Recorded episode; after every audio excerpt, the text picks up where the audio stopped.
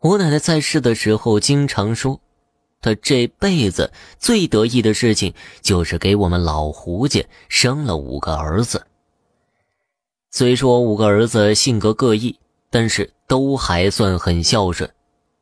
然而啊，在这五个孩子当中，我奶奶最疼的就要数我三叔了。今天要说的故事，也就是跟我三叔有关的。我三叔叫做胡伟，跑了半辈子的大货车，一年四季都不在家，偶尔回来一次，也是待个一两天后就又匆匆的离开了。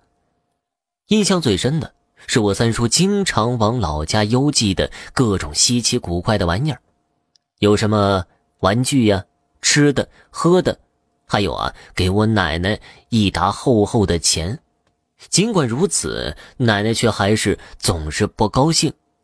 哎呀，这个没良心的活兽，就知道给家里寄东西，也不说回来看看我。说完，奶奶总是把自己关在屋子里，久久不出来，甚至连饭都吃不下了。尽管三叔回来的次数屈指可数。但是这并没有妨碍我和三叔的感情。每次他从外面回来，都会和我讲许多他遇到过的稀奇古怪的事儿。有的时候啊，听完他的故事后，我晚上还会做噩梦。但是我还总是对着三叔问：“三叔，你上次说的那个故事后来怎么样了？那个傻子怎么逃过一劫的？”三叔就笑着跟我说。哈哈，等下次，下次回来，我继续和你说。三叔说过的事儿很多，听得多了，我就开始怀疑他是满嘴跑火车了。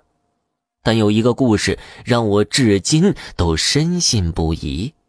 这个故事是说，三叔有一次去跑四川线，一般情况下跑货车是两个人的事儿，但是那一次，三叔跟车的伙计回老家奔丧了。所以就成了三叔一个人的事儿了。那一次，三叔一个人一路上也是十分警惕的，恐怕发生什么不测。很快天就黑了，路上的车也见少了，三叔才放开了使劲开。很快就来到一个叫孙家沟的地方，走了一段距离后。就在离他不到一百米的地方，突然有个穿着红衣服的男孩向他招手。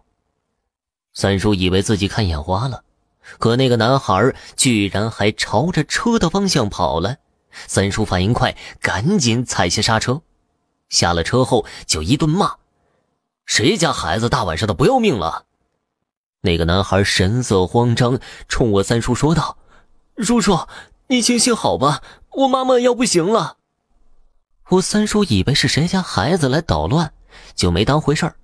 谁知那个孩子扑通一下就跪下了：“叔叔，您救救我妈妈吧，她就在那个山沟下面。我们来这儿采摘药材，我妈误吃了野果，人快没命了。刚才路过好多车，都没有人帮我们。您这次一定要帮帮我们呐！”三叔见孩子描述的有模有样。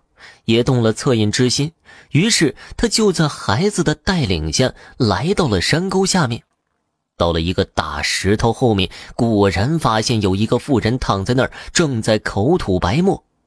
三叔见状不妙，就赶紧掐他的人中，又给他做了人工呼吸，那妇人才暂时脱离了性命之危。因为三叔之前走过这趟线，对附近的情况也有所了解。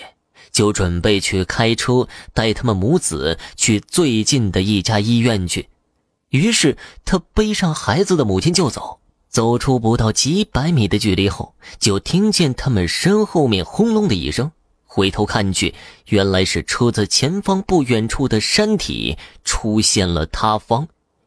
这时，三叔突然心里暗自庆幸，心说：“真是好危险呐！”如果自己不是因为这对遇难的母子耽误了行程，估计自己现在就连人带车的被砸在大石头下面了。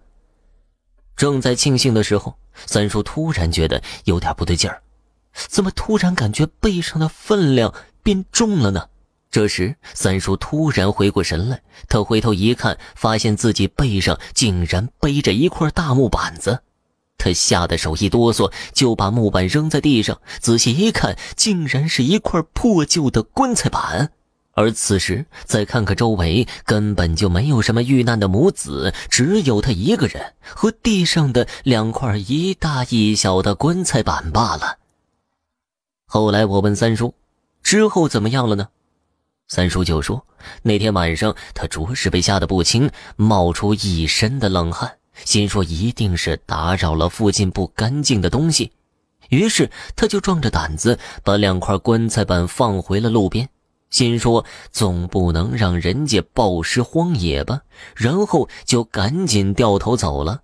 再后来，他跑完车回去，就把这件事一五一十的和之前一个修车的老师傅说了。”那老师傅说：“傻小子，你这可是犯了咱们这一行的忌讳了，在这荒郊野地里乱下车呀。”后来那老师傅解释说：“那趟线儿他十几年前也跑过，倒是也听到过半夜里有人开车时遇到路边站着一对母子的事情，不过听说后来好像都倒大霉了，只是没想到。”这次三叔福大命大，虽然遇到了，却能够全身而退。而我想说的是，也许根本就不是我三叔福大命大，而是他的善心善举救了他自己一命吧。好了，本集播讲完毕，感谢您的收听。